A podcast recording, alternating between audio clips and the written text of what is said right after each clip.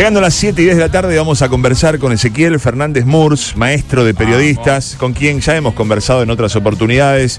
Eh, siempre tiene una gran disposición para con nosotros. Sabemos que está ocupado siempre cerrando notas para un lado, para el otro, para el Washington Post, para el Boston Globe, para todos. Escribe Ezequiel y se reparte y encima, bueno, tiene tiempo para charlar un ratito con nosotros. Es un gusto poder saludarte, Ezequiel. ¿Cómo te va, Sebastián, aquí de este lado con todo el equipo? ¿Qué tal, Sebastián? ¿Cómo andan todos ahí? Nosotros muy bien, gustosos de poder charlar un ratito con vos, Ezequiel, sabiendo que estás a full, como siempre. Ahí estamos, sí, sí, sí, más o menos cerrando siempre o notas o proyectos. Me parece muy bien. No hablamos nunca, vos sabés, en el post del campeonato del mundo, Ezequiel. Entonces yo obligadamente debo preguntarte qué representó, por supuesto, para un tipo futbolero como vos, un tipo amante eh, cubriendo todos los mundiales, eh, haber logrado este título y el significado para, para nuestro país y para el fútbol argentino, ¿no? Con las penurias y todas las miserias que tiene también. Sí, a ver, para el fútbol me parece que fue, para el fútbol en general, fue como una postal que, que la FIFA agradece de por vida, mm. porque, porque le vino muy bien eh, eh, una final tan espectacular. Eh, un premio tan merecido a un héroe tan merecido que ha tenido el fútbol en todos estos últimos años, que hablo de Messi, por supuesto, y encima en medio de una fiesta de hinchas argentinos muy, muy popular. Entonces esto como postal para el fútbol fue genial, fue extraordinaria, más en un mundial que era un poco, era polémico por la sede elegida. Em, después, para el fútbol argentino, bueno, si eso fue para el fútbol mundial, para el fútbol argentino más todavía, ¿no? Mejor todavía, porque este por, ahí alguna lección que nos deja o algo que nos deja es este la prudencia cuando nosotros los periodistas este damos cosas por seguras, ¿no? Porque yo obvio, obvio que la duda siempre está y cuando encima cuando es legítima, esto lo digo por el inicio del proceso de Scaloni. ¿Cómo no entender? El propio Scaloni aceptó que las dudas iniciales tenían un sentido porque él no tenía experiencia como como entrenador, con lo cual es que había una una, una duda lógica, pero pero de allí a decir que no no podía dirigir a la selección, que no estaba apto, que, que etcétera, etcétera, esas cosas tan terminantes que tenemos a veces eh, los periodistas que tenemos que decir si sí o si no, blanco o negro, y pareciera ser que no nos permitimos la más mínima duda. Este, bueno, eh, aquí sería bueno aprender de esto como para decir, che, y si a veces dejamos espacio a la duda y que los que están más en el tema eh, tienen posibilidad de elegir mejor que nosotros, Claro que sí. Ahora, Ezequiel, eh, volviendo a la figura de Messi, ¿no es cierto? Eh, Ahora sí, sabemos que hay un plazo de vencimiento que está más cercano. Si bien Messi es un jugador, un superatleta, que eh, tiene una conducta, una disciplina y un, talento y un don eh, de su físico y de su, de su manera de jugar, eh, ¿qué puede pasar con la selección una vez en la era post-Messi, ¿no? con estos muchachos jóvenes que están apareciendo, que algunos ni los conocemos, que están jugando en Europa? Recién Sergio mencionaba jugadores que hoy no, no entraron en, en, la competencia jugando para el Juventus. ¿Se descomprimió? esa presión, por supuesto, de haber ganado la Copa del Mundo y permitirá un mejor desarrollo de todos esos jóvenes? ¿Cómo lo imaginás? Supongo que sí, ¿no? Eh, eh, nunca uno más uno es dos en fútbol, lo sabemos esto. Em, pero pero se supone que va a haber una, un, aguante mejor, ¿no? Este em, eh, para para para primero va a haber más respeto a los procesos, al trabajo previo, ¿no? Me parece. Entonces ahí se va hay, hay, hay, un gran, se ganó un derecho enorme eh, este cuerpo técnico a, a experimentar. Em, entonces eh, hay que tener respeto a lo que hará de aquí en más este cuerpo técnico porque ya han demostrado su sapiencia. Em, y, y, después si vemos la cantidad de jóvenes que están saliendo y a ver, en, qué sé yo, eh, hace dos días este, está todo el mundo hablando de, del pibe Barco en Boca, ¿no? este Vemos ese sub-17, le vemos al pibe Echeverry de River y también ahí hay otra otra ciudad. Vemos a, no sé, de, todos los euro argentinos, este Garnacho, que está lesionado ahora del United es este realmente es cosa seria también. Eh, no sé, hay, hay jugadores por todos lados que están apareciendo. No sé si vieron anoche algo de Argentinos Juniors. tremendo. El pibe, redondo. tremendo.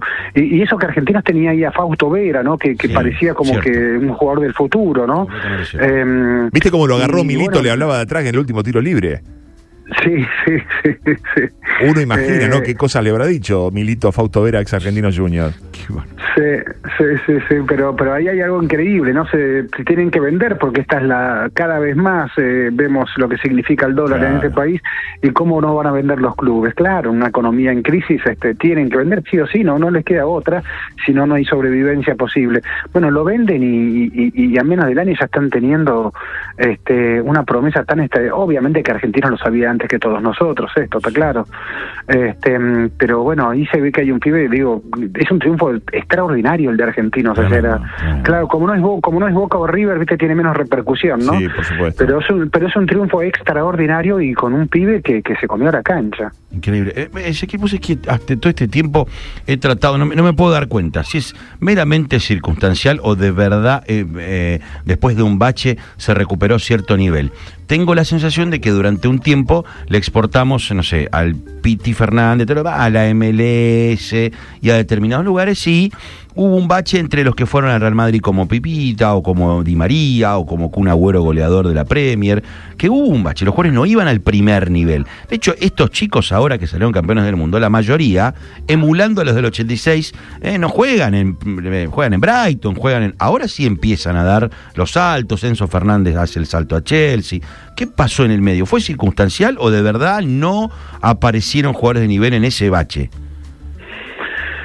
A ver, eh, si te entendí bien la pregunta, eh, eh, ¿vos decís jugadores argentinos? Jugadores argentinos, viste que tuvimos un momento en el cual teníamos a Di María levantando la Champions, a Messi en Barcelona, este en Juventus estaba Carlitos Tevez jugando final de Champions, de golpe, digo, el, ejemplo de, de, no sé, o Barco yendo a Atlanta United, ¿no? Y ya no haciendo un salto de equipos de europeos y mucho menos de primer nivel. Sí, sí, se surgían pocos... Jugadores en clubes de los más grandes, ¿no? Este, históricamente teníamos ahí Real Madrid, Barcelona, no sé, varias, siempre con jugadores argentinos en el plantel y esta vez sí, sí, sí hubo un bache largo. Los brasileños cubrieron bastante bien ese bache. Ah, es verdad. Este, mm, eh, y curiosamente también es un mercado más caro para Europa el brasileño, vende mejor Brasil que Argentina. Muchísimo más caro, el doble, el triple.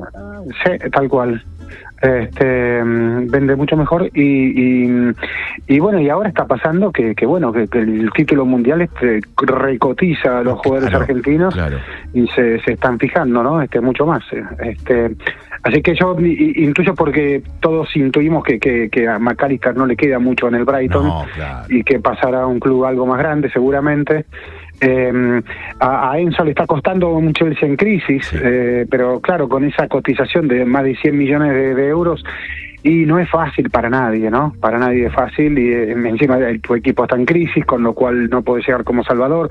Aparte son esos jugadores que eh, digo, es difícil pagar 100 millones de, más de 100 millones de euros por un jugador que no es exactamente goleador eh, y que no es este un, un, número 10, ¿no? Este es una función más relegada la de la de la de Enzo. Entonces, claro, che, ¿y este cuántos goles y cuántas asistencias tiene para valer tanto? Bueno, se lo pagó tanto por otra función. Eh, y ahí se producen este tipo de confusiones, ¿no? Este, los tipos que no lo conocen mucho piensan, che, pero este no hizo nada casi todavía. Así que este, hay que ver cómo van absorbiendo eso, porque también son jóvenes, ¿no? Son bastante jóvenes, ¿no? Este, así que ese es todo un proceso, habrá que ver cómo, cómo, cómo se va desarrollando eso. Ezequiel, ¿cómo tomás, cómo analizás la llegada a esta organización que aparece ahora del Mundial Sub-20? Eh, casi un conejo sacado de la galera, ¿no? Una maniobra, una jugada de Chiquitapia para lograr que la Argentina clasifique un Mundial que había quedado afuera y que se juegue en nuestro país. Sí, como, como maniobra es, este, me saco el sombrero en todo caso, más todavía con un país en una crisis económica severísima. Em, eh, no sé eh, qué, qué, dinero podría implicar esto eh, de arcas oficiales, digo porque algún dinero intuyo que tiene que implicar, este, y eso es un tema, porque eh, no es momento, la verdad es esa, no es claramente no es momento falta la letra chica de ese acuerdo, cuánto dinero está, porque incluso que la FIFA eh, muy feliz con Argentina y con la cobertura de los hinchas argentinos, etcétera, etcétera, eh, dice, bueno, este país tan loco por el fútbol, este, vamos a darle el mundial, eh, habrán hecho una vista generosa hacia ciertas infraestructuras que tal vez no sean para mundial, y también hicieron una vista muy generosa funcionarios oficiales que estimaron que, que van a venir 230 mil turistas y que va a haber algo así como, como 60 millones de dólares de, de ingresos, etcétera, ¿no? Creo que son cifras absolutamente infladas. Eh, y, bueno, la realidad va, a ir por otro lado. Eh, y esto lo digo más allá de que pues, supongamos que la selección argentina mejor, eh, mejore, mejore, digo, porque la verdad es que no, no logró clasificarse, como bien aclaraste, a este, a este mundial, y ahora entrará por, porque, bueno, ganó la localía finalmente. Entonces entra por por escritorio, digamos, en realidad que entra, ¿no? Este, merecido porque, a ver, el, país local siempre tiene el derecho a clasificación, ¿no? Este, pero bueno, me falta una cierta letra chica porque eh, la verdad que en esta Argentina de estos días suena difícil pensar en un en un campeonato mundial de fútbol, ¿no? Como local. Eh, este, puedo cambiar un segundo de tema, así que tenemos un, eh, bueno, en el caso tuyo, amigo, yo tengo una relación de muchísimo tiempo y muy amorosa, aunque no soy amigo, de, con Jorgito Búsico, un, verdadero fenómeno fuera de serie. ayer, no, ayer no, hoy escribe una columna en La Nación sobre este cambio que hace la Unión Argentina de con eh, sus este, logos y, toda la identificación de sus equipos, incluso eh, el logo de, la UAR, en, un deporte tan tradicional eh, y que cuida tanto sus tradiciones y hasta en redes sociales veo gente enardecida de que cómo cambiar y que yo digo, nunca ayornaron nada, parecía que en algún momento tenía que ocurrir un, un, salto. Yo no sé si viste algo, si pudiste seguir algo, si leíste algo en, en redes o algo por el estilo, pero se armó todo un escándalo solamente por la renovación de un par de logos, está bien, ahora el Puma no es más un jaguarete, ahora es un Puma, Seba me mira como eh, hubo un cambio bastante profundo de, imagen y este deporte siempre ha tenido, digamos, un rasgo muy tradicional, pero hasta José Luis dijo ayer, no, no sé en qué entrevista histórico, Puma del 65, dijo, era hora que cambien y que hagan algo. No sé si te parece que esas cosas tengan que evolucionar. Claro, un tipo que tiene 85 años, que fue Puma del 65, dice, y ver ahora que en algún momento hagan algo, que cambien y que se paren también, ¿no? Eh, el, el logo institucional del equipo, a lo que en el fútbol no pasa. digo, acá dice AFA, no dice los leones, no sé qué sé yo. ¿Qué, ¿Pensás algo respecto de eso? No sé si viste algo o no viste nada. A ver, yo recuerdo, sí, sí, algo leí, pero más que nada leí la nota del colega y amiguísimo este, y respetadísimo Jorge, Jorge Un, un capo. Eh, y, y, a ver, yo recuerdo que eh, vemos que las camisetas de fútbol y, ninguna como la del rugby le regaló a una tarjeta de crédito su pecho. Claro, completamente. completamente. Este, o sea que eso ya fue un fuerte en su momento, porque esa es la camiseta argentina, ¿no? Esa es la camiseta de un club, ¿eh? Eh en ningún deporte una cosa así. Este, el fútbol, mucho más comercializado, este, no le puso a la camiseta de la selección argentina una marca tan que, que, tape los colores prácticamente en el pecho por lo menos, ¿no? En el, rugby se había hecho eso, a mí me pareció un gesto muy muy audaz del rugby. Eh, y, y, son esos deportes que me parece que tienen, a ver, tenían una estructura amateur porque se daban el lujo de tener una estructura amateur porque eh, había un dinero que circulaba así más generoso en sus practicantes eh, y entonces esto permitía ese amateurismo. Bueno, cuando hubo que globalizarse y competir con el mundo, se dieron cuenta que había que salir de ahí y, profesionalizarse. Finalmente ese fue para mí el gran paso del rugby, el, crecimiento y evolución de que si, hay, si estamos en el mundo tenemos que hacer esto. Me pareció lo más lógico eh, y sensato que se podría haber hecho si queremos competir mundialmente, si no, despídanse de la competencia mundial. Recordemos cuando los All Blacks le hicieron alguna vez algo así como 80, 90 puntos. Sí, 99. 99. y, claro. Se guardaron el vuelo se era, claro, y era una era, era era tremendo y era exponer inclusive físicamente a los jugadores. era, era, era una locura. Entonces me parece lo más lógico que lo que pasó. Una vez hecho ese paso, y después todo me parece consecuencia de ella, ¿no? Obviamente que tienen que tener siempre unos límites, una regla, algún debate, pero las redes no las veo mucho porque, a ver, las veo solo cuando tengo algún interés muy concreto, Ah, porque si no uno se, uno se enferma viendo esas redes. Lo bien que haces. Porque sí, sí, sí, porque porque sabemos lo que son las redes, ¿no?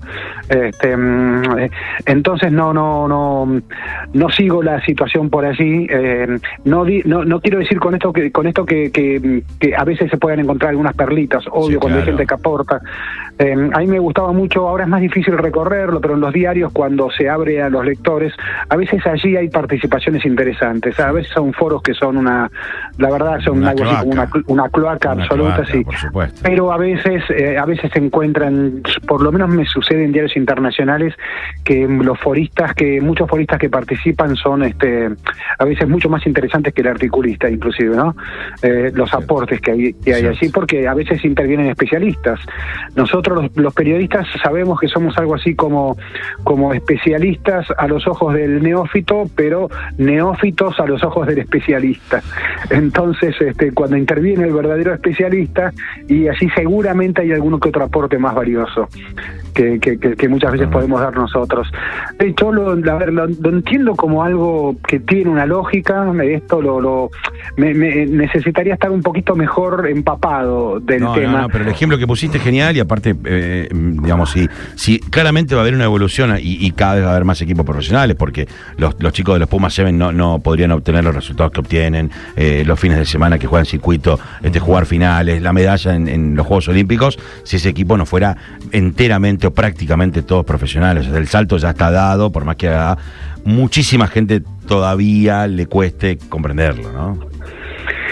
Sí, sí, pero porque aparte el rugby tenía esa postura de que amateurismo era eh, profesionalismo era mala palabra, Claro. los profesionales eran este eran poco menos que, que, mm, que- malos deportistas, Sí, sí, sí. este, que, que privilegiaban el dinero antes que la competencia y todos sabemos que, que de Ginóbili por decir solamente uno de los más admirables de la lista hasta no sé cuántos por no decir casi todos, cuando compiten, compiten, no están haciendo cuentas, están compitiendo. Completamente. Este, entonces pensar que porque ganan dinero, porque no, no nacieron en cuna de oro, entonces porque ganan dinero por esa competencia, eh, los hace menos deportistas, era una soberana eh, tontera, una, de una ignorancia y una superioridad eh, eh, tonta, la verdad infantil. Este, entonces me parece que esto que sucedió, a ver, yo creo que hay pocos equipos que sean tan profesionales como el Seven de Argentina. No, es una cosa Es una, es una preparación y de una seriedad y de una vigencia y de una permanencia y de un crecimiento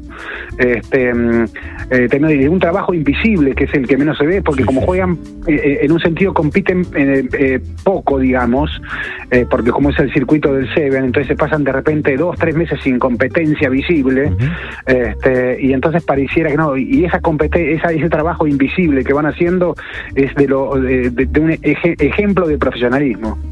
Estamos conversando con el maestro Ezequiel Fernández Mors y ya para ir cerrando, Ezequiel, eh, tenemos muchos eh, estudiantes, eh, periodistas aquí trabajando, jóvenes, y por supuesto vos sos un, un espejo, un referente reconocido eh, a nivel mundial, de mucho prestigio. ¿Cómo te organizás, Ezequiel? ¿Cómo, ¿Cómo arranca tu día? ¿A qué hora empezás a escribir? ¿Cómo seleccionás los temas? Eh, bueno, sos un- una referencia, así que contanos más o menos cómo, cómo llevas adelante tu trabajo con tantas exigencias y con tantos compromisos también por delante. Eh, a, ver, yo trabajé toda mi vida en agencias de noticias, con lo cual tenía una rutina de un horario generalmente arrancaba de temprano, teniendo que cumplir un trabajo de agencia de noticias. Eh, primero locales, porque comencé NA, después DIN y después ANSA, que es italiana, eh, internacional. Y esto me, me, me- daba bueno una rutina de trabajo y a su vez me, me, me- me permitía estar como muy informado, porque las agencias de noticias, eh, eh, todo lo que fluye todo el tiempo es información. Entonces esto me permitía tener una visión muy interesante e informativa. Bueno, hace cinco años ya que no estoy trabajando eh, todos los días teniendo que ir a una oficina, eh, con lo cual trabajo más en casa. Eh, entonces ahí es una organización más particular, más propia y bueno, y consiste para mí en mucha lectura, eh, que la lectura no sea solo lo que vemos por la web, que la lectura intente, también intento siempre tener libros a mano, eh, estar al, al, tanto de lo que va saliendo el libro. Tengo un enorme respeto al trabajo de los autores de libros, pues son gente que está cinco o seis años investigando un tema y nosotros vamos una semanita y lo escribimos este, como si supiéramos, ¿no?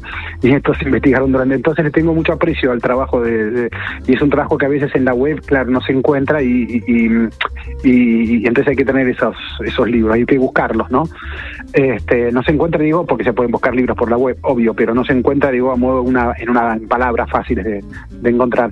Em, después eh, ahí ya prima un criterio muy selectivo. Bueno, a ver qué me interesa. Me focalizo mucho en lo que me interesa a mí en lo que si a mí, yo no me considero un ser extraño, con lo cual digo, si me interesa a mí, le tiene que interesar a otros, entonces lo que tengo que lograr en todo caso es que eso que yo elegí ahora que le interese también a los demás. Entonces, este em, busco ver qué no, qué falta decir, si es que falta decir algo de eso, qué, enfoque original puedo darle, porque si ya siento que está todo dicho y, por más que tenga ganas y ya está todo dicho, no, no, no, no avanzo con el tema, pues ya siento que está todo dicho, que no tengo nada, nada medianamente nuevo que yo pueda decir. Y bueno, busco algunas fuentes que me puedan ayudar con, con el tema, que saben siempre más que uno, que te dan una fidelidad más mayor a lo que querés decir.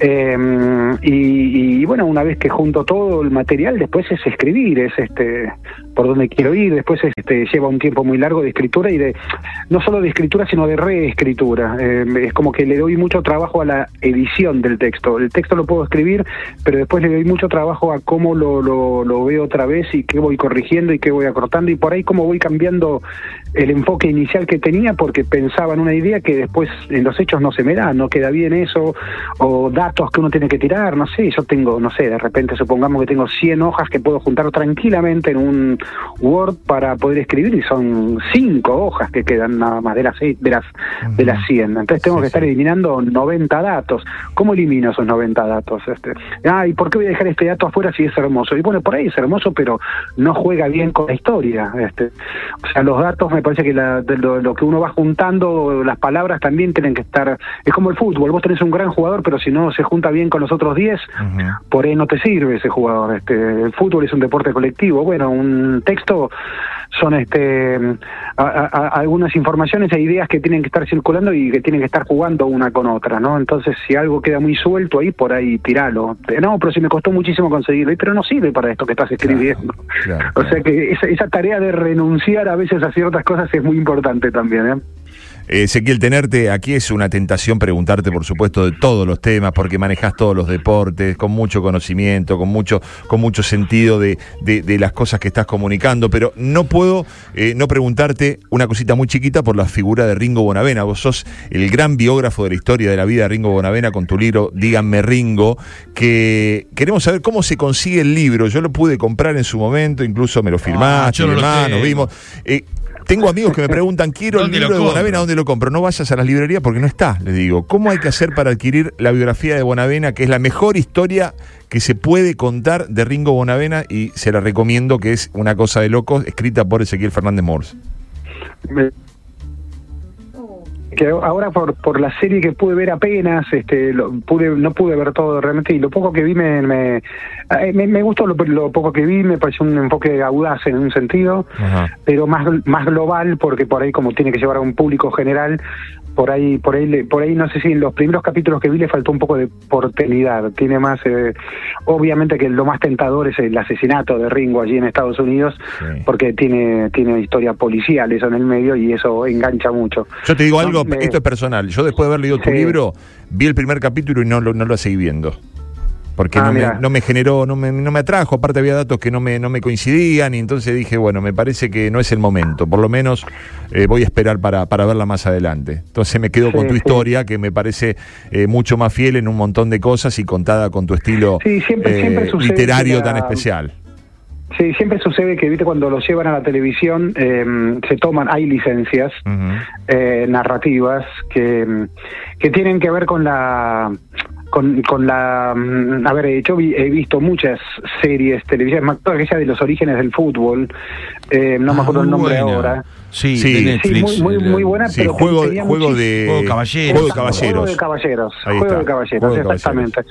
Pero tenía tenía muchísimas licencias. Una vez que empiezo a, buscar este los datos que dan allí y, comienzo a confrontarlos con, con los datos reales, y las licencias eran muchísimas, porque a veces para eso uno lo puede entender eso en términos de del tema es que no como que no se inventen situaciones, eh, por lo menos eso, ¿no? Este mm, eh, pero bueno, eh, dicho esto, a ver, el, el, el libro, ¿cómo lo conseguimos? Este, ¿Cómo lo buscamos? Eh, vos es que pues es que yo no soy este de lo mejor para vender, eh, porque lo maneja lo maneja mi sobrina Carola todo esto. Sí, eh, Yo creo que lo más fácil es escribirle a un correo electrónico que es díganmeringo@gmail.com. Mm, fácil de recordar. Este, sí, es fácil. Díganmeringo@gmail.com.